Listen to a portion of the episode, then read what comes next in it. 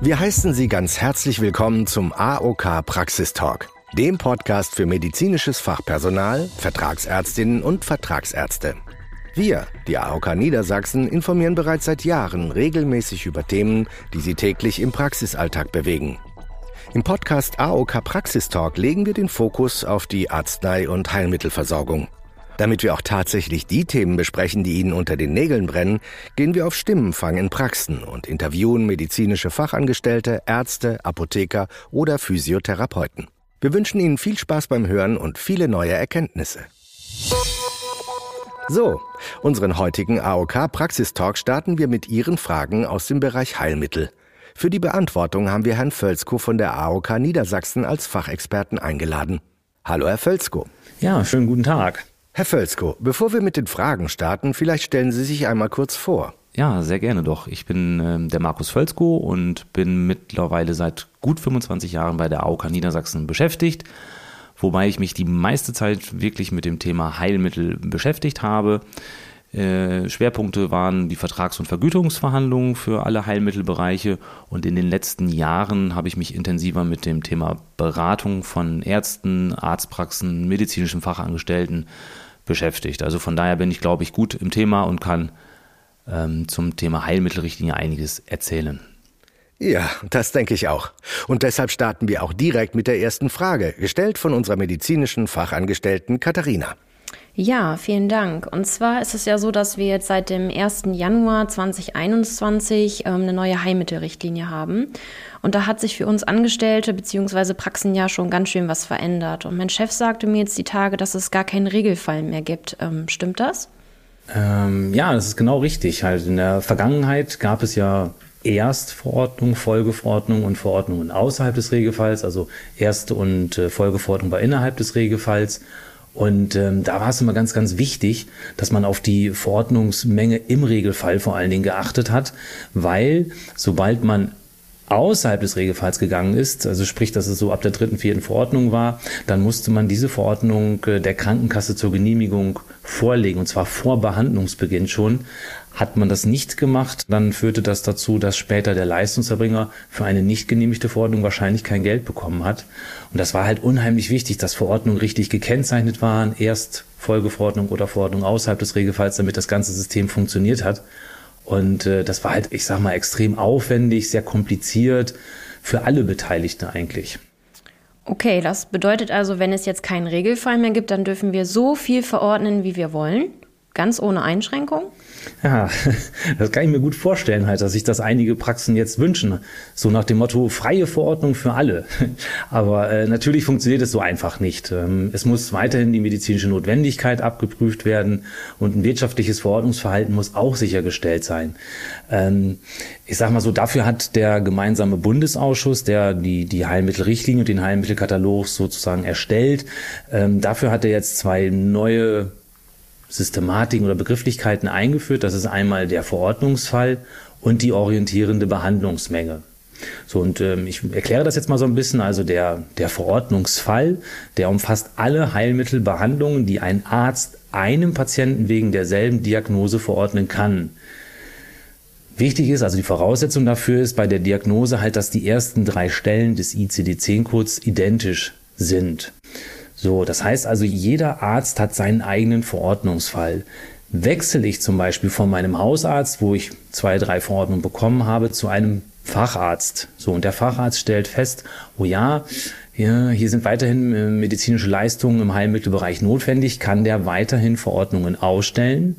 Dann geht für ihn aber ein eigener Verordnungsfall los. Das heißt also, der Hausarzt hat seinen Verordnungsfall und auch der Facharzt. Und das wirklich das Entscheidende dabei ist, Beide Fälle laufen unabhängig voneinander. Das heißt also, man muss nichts aufeinander anrechnen, gucken, ist das schon die vierte, fünfte Verordnung, bin ich jetzt außerhalb des Regelfalls? Nein, für jeden Arzt gilt der eigene Verordnungsfall und dadurch fällt halt unheimlich viel Recherche für Sie auch als medizinische Fachangestellte weg. Man muss den Patienten nicht ständig fragen, oh, waren Sie schon mal vorher in Behandlung, müssen wir das berücksichtigen? Das fällt alles weg und das macht es halt wesentlich, wesentlich einfacher für Sie. Am Ende finde ich natürlich, ähm, dadurch, dass diese Recherche wegfällt, äh, weise ich immer schon noch darauf hin, dass es wichtig ist, dass man schon den Patienten fragt, wenn er in die Praxis kommt, waren Sie schon bei einem anderen Arzt, haben Sie schon mal Heilmittel äh, wegen der Erkrankung erhalten, dass man schon als Arzt dann auch auf die bereits durchgeführten Behandlungen aufbauen kann, dass man sich schon austauscht. Aber ich denke, das ist auch normal dass man sich da austauscht. Ähm, eine letzte Sache fällt mir noch zum Verordnungsfall ein. Der ist äh, natürlich nicht äh, unendlich sozusagen, sondern wenn eine letzte Verordnung ausgestellt wird und danach ist ein halbes Jahr lang keine weitere Heilmittelverordnung ausgestellt worden, dann würde mit der nächsten Verordnung, die kommt, halt ein neuer Verordnungsfall beginnen. Also wenn zwischen der letzten Verordnung und der neuen ein halbes Jahr Pause ist, dann äh, beginnt ein neuer Verordnungsfall.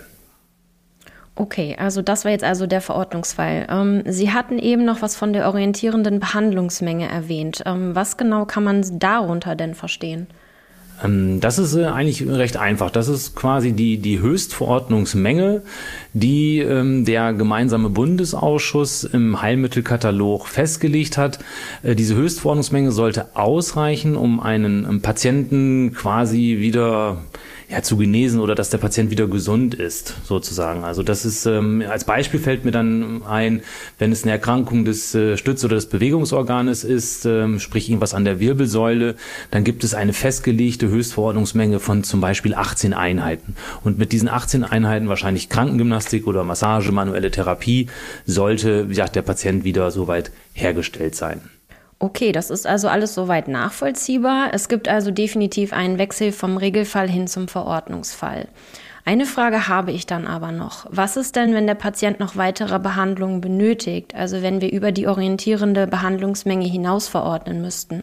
Das ist äh, kein größeres Problem. Die äh, orientierende Behandlungsmenge gibt grundsätzlich den Rahmen vor, in dem wir uns bewegen sollen. Aber natürlich ist jeder Mensch einzigartig und reagiert äh, unterschiedlich auf den Einsatz von Heilmitteln. Bei einigen Patienten, zum Beispiel mit Rückenerkrankungen, reichen sechs Einheiten aus für eine Wiederherstellung bzw. Genesung und bei anderen braucht man 18 Einheiten und noch mehr und man erkennt kaum Fortschritte. Also grundsätzlich sollte der Arzt immer genau schauen, ist es wirklich medizinisch notwendig, gibt es medizinische Gründe, weitere Verordnungen oberhalb der orientierenden Behandlungsmenge auszustellen, beziehungsweise was rechtfertigt das dann dementsprechend. Wenn er sich dazu entschieden hat, ist es wirklich ganz einfach. Er stellt die Verordnung aus, er muss keine extra Kennzeichnung vornehmen, er muss keine extra Begründung aufführen und ähm, es gibt auch kein Genehmigungsverfahren für diese Verordnung.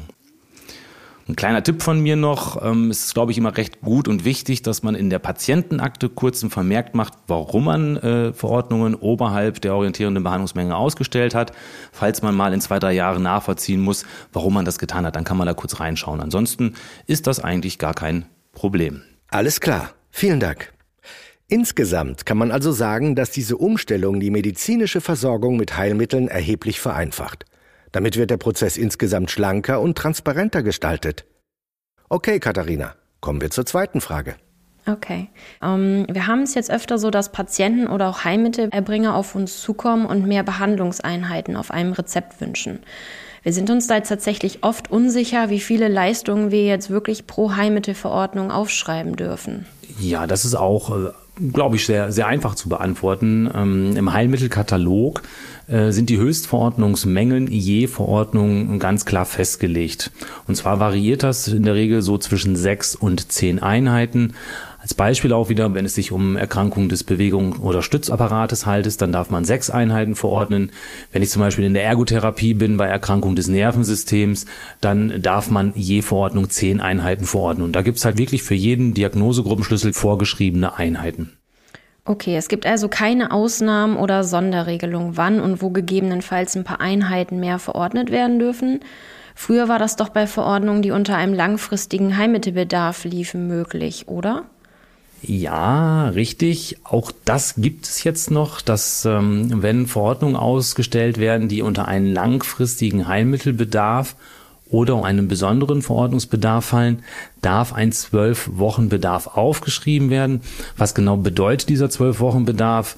Ähm, ich habe ja vorhin gesagt, dass je Verordnung sechs oder zehn Einheiten aufgeschrieben werden dürfen. Bei den zwölf Wochen Bedarf muss man sich das so vorstellen, wenn der Arzt sagt, zwei Einheiten KGZNS sollen verordnet werden, dann könnte er zwei Einheiten mal zwölf Wochen nehmen, könnte sozusagen auf der einen Verordnung 24 Einheiten dem Patienten aufschreiben. Ähm, Genau, und das ist halt nochmal wichtig, dass es jetzt seit der neuen Heilmittelrichtlinie sowohl für Verordnungen möglich, die unter den besonderen Verordnungsbedarf fallen, als auch unter dem langfristigen Heilmittelbedarf. Es wäre jetzt ja schön, wenn das alles immer so einfach wäre, aber natürlich äh, gibt es auch hier mal wieder eine Besonderheit. Und zwar ist diese Besonderheit, ja, kleines Wortspielchen halt bei den besonderen Verordnungsbedarfen. Und ähm, dadurch ich das relativ kompliziert finde, äh, versuche ich das mal anhand eines Beispiels zu erklären. Also ich habe einen Patienten, hm, der hat vor drei Jahren einen Schlaganfall gehabt. Der Schlaganfall ist mit der Diagnose I64 äh, kodiert worden.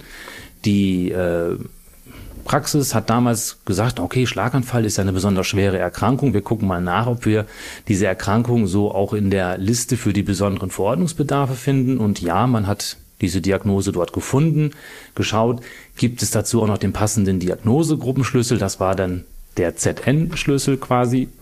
Und dann hat man gesagt, jawohl, hier liegt ein besonderer Verordnungsbedarf vor und wir können sorglos verordnen, weil diese Verordnung belastet am Ende des Tages nicht die Gesamtausgaben der Arztpraxis. Das war immer so entscheidend, dass man gesagt hat, ist diese Verordnung oder fällt diese Verordnung unter die besonderen Verordnungsbedarfe, wird ja, werden die Ausgaben das in Anführungsstrichen das Budget des Arztes nicht belastet. Also diese Voraussetzung war gegeben. Man muss dazu wissen, bei der Liste der besonderen Verordnungsbedarfe gibt es am Ende eine Spalte, wo es gewisse Einschränkungen gibt. Und zum Beispiel bei dem Schlaganfall ist es so, da sagt man, das gilt als besonderer Verordnungsbedarf längstens für ein Jahr nach dem Akutereignis. Um jetzt bei dem Beispiel zu bleiben, das würde hier bedeuten, in dem ersten Jahr sozusagen, äh, wenn Verordnungen ausgestellt werden, wird das Budget des Arztes nicht belastet, weil sozusagen das ein Jahr noch nicht rum ist. Ab dem 367. Tag quasi sozusagen würde die Verordnung wieder zu den Gesamtausgaben des Arztes dazuzählen. Das ist das eine. Jetzt sind wir ja hier bei diesem zwölf Wochen Bedarf und da ist es so, hat es in der Richtlinie eine Klarstellung gegeben, die ganz klar sagt, es ist ausreichend, wenn der besondere Verordnungsbedarf grundsätzlich gegeben ist, also sprich die Diagnose und der Diagnosegruppenschlüssel zusammenpassen. Ihr müsst nicht darauf achten, wann das Akutereignis war. Das kann also schon länger her sein. In unserem Beispiel war das Akutereignis vor drei Jahren. Das heißt, jetzt darf die Arztpraxis immer noch Verordnungen ausstellen mit einem Zwölf-Wochen-Bedarf. Das ist abgesegnet durch die Heilmittelrichtlinie und legitimiert. Wie gesagt, der Unterschied ist nur, das Budget des Arztes wird wieder belastet, aber es darf ein Zwölf-Wochen-Bedarf verordnet werden. Ja, vielen Dank für das Beispiel. Das macht es gleich viel anschaulicher. Aber jetzt mal ehrlich, hätte man diese Sonderregelung beim besonderen Verordnungsbedarf nicht auch einfacher regeln können?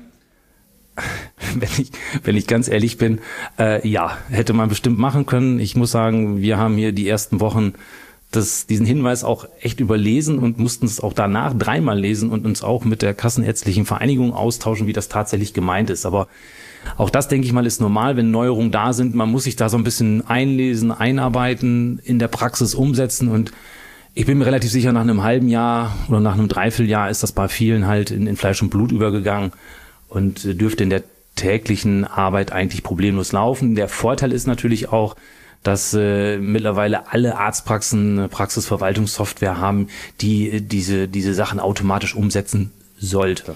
Ähm, ja, dann kommen wir schon zu unserer letzten Frage. Und zwar bei uns lässt das Programm aktuell nicht zu, dass wir die Behandlungsmenge individuell nach oben anpassen. Ist das ein Fehler vom Hersteller oder was können wir in so einer Situation tun? Grundsätzlich ist es ja richtig und auch äh, wünschenswert, dass die Software die ja, konkreten Vorgaben zur Verordnungsmenge aus dem Heilmittelkatalog berücksichtigt und keine individuellen Angaben möglich sind, weil so ist es gewährleistet, dass sich alle an die Regeln halten und es nicht zu Fehlern kommt. Ein ganz kurzes Beispiel in der Vergangenheit war die Behandlungsmenge oft zu hoch. Dann hat der Therapeut zum Beispiel anstatt nur sechs Einheiten, die er machen darf, zehn Einheiten gemacht und die Krankenkassen haben dann die Einheiten sieben bis zehn nicht bezahlt, weil sie gesagt haben, ähm, das hat die Verordnungsmenge überschritten, das geht nicht. Und das führt natürlich zu Verärgerung beim Leistungserbringer. Manchmal schickte er den Patienten noch zum Arzt zurück, hat gesagt, lass das mal auf der Verordnung verändern. findet ein Patient auch nicht so gut, wenn er nochmal wieder zum Arzt zurück muss und der Arzt findet es auch nicht gut, wenn er die Verordnung nochmal ändern muss. Also von daher, es ist gut und es ist richtig, dass die Software sich an die Regeln hält und es nicht die Möglichkeit gibt, so viel individuell zu ändern. Um auf Ihre ursprüngliche Frage nochmal zurückzukommen, es gibt natürlich Gründe, warum die Software vielleicht da fehlerhaft handelt. Also als ein Beispiel, und das müsste der Hauptgrund sein, wichtig ist es, dass der Diagnosegruppenschlüssel und der ICD-10-Code, den Sie eingeben, dieser Code muss auf jeden Fall der Anlage für den langfristigen Heilmittelbedarf oder den besonderen Verordnungsbedarfen entsprechen. Gibt es dort kleinste Abweichungen, erkennt das die Software nicht an und dann können Sie auch nur sechs oder beispielhaft zehn Einheiten ausstellen und nicht einen zwölf Wochen Bedarf. Ein weiterer Grund könnte sein, es gibt auch die Möglichkeiten für Patienten, die, sag ich mal, eine Erkrankung haben, die nicht in der Liste für den langfristigen Heilmittelbedarf oder den besonderen Verordnungsbedarfen drinsteht, einen individuellen Antrag bei der Krankenkasse stellen können. So, und angenommen, die Krankenkasse entscheidet, äh, jawohl, die Erkrankung ist ähnlich schlimm, ähnlich böse, wir genehmigen dir das und dann hat er eine genehmigte Langfristgenehmigung sozusagen. Und das muss dann in der EDV, in der Arztpraxis erfasst werden. Bloß da tun sich einige Softwaren mit schwierig, individuelle Angaben einzugeben. Also auch da werden Sie immer wieder das Problem haben, ähm, eine höhere Verordnungsmenge auszustellen. Letzter Grund, der mir noch einfällt, ist, äh, einmal im Jahr gibt es meistens so ein kleines Update für die äh, Listen für den langfristigen Heilmittelbedarf und die besonderen Verordnungsbedarfe. Dort werden Diagnosen reingenommen, rausgenommen. Und diese Neuerung muss natürlich die Praxisverwaltungssoftware pflegen. Und wenn sie es pflegen, muss es auch in der Arztpraxis mit einem Update immer wieder neu hochgeladen werden. Passiert das nicht, denke ich, wird man auch immer wieder ein Problem mit den Verordnungsmengen haben. Ja, ähm, wie kann man das ganze Problem lösen? Letztendlich ist es relativ einfach. Ich rate mal dazu, drucken Sie die Verordnung ähm, aus. Sie haben ja geprüft, ja, hier könnte man eigentlich einen zwölf Wochen Bedarf verordnen, bloß die EDV lässt es nicht zu. Sie sprechen mit Ihrem Arzt darüber und dann kann der Arzt auf der Verordnung die sechs oder wegen meiner zehn Einheiten durchstreichen und dort die höhere Verordnungsmenge für den zwölf Wochen Bedarf eintragen. Wichtig ist, er muss es auf jeden Fall mit einem äh, Handzeichen äh, signieren sozusagen und ähm, eine Datumsangabe machen und dann kann die Verordnung dem Patienten mitgegeben werden und der Therapeut kann therapieren. Ein wichtiger Tipp nochmal, auch hier bitte einen kurzen Vermerk in Ihrer Patientenakte machen, damit man weiß, dass man die Verordnungsmenge händisch von 6 auf zum Beispiel 24 hochgesetzt hat. Großartig. Das war sehr informativ und sehr interessant. Vielen Dank, Herr Völzko, für Ihre Zeit und Ihre Erläuterung. Ja, sehr gerne. Ähm, es hat mir sehr viel Spaß gemacht und ähm, ich hoffe auch, dass der ein oder andere Zuhörer mit den Informationen äh, etwas anfangen kann und das in der Praxis auch nutzen kann. So, das war es für diese Folge vom AOK Praxistalk. Wir hoffen, Sie hatten eine informative und unterhaltsame Zeit. Wenn ja, empfehlen Sie uns doch einfach Ihren Kolleginnen und Kollegen weiter. Und vergessen Sie nicht, unseren Podcast zu abonnieren, denn dann verpassen Sie auch nicht unsere nächste Podcast-Folge, in der es ein paar mehr Tipps aus der Praxis für den Umgang mit der Heilmittelverordnung geben wird. Wir würden uns freuen, wenn Sie uns wieder Ihr Ohr schenken würden. Fragen, Anregungen und Feedback schicken Sie uns gerne per E-Mail an praxis-talk at nds.aok.de. Bis dahin wünschen wir Ihnen alles Gute und einen erfolgreichen Praxisalltag.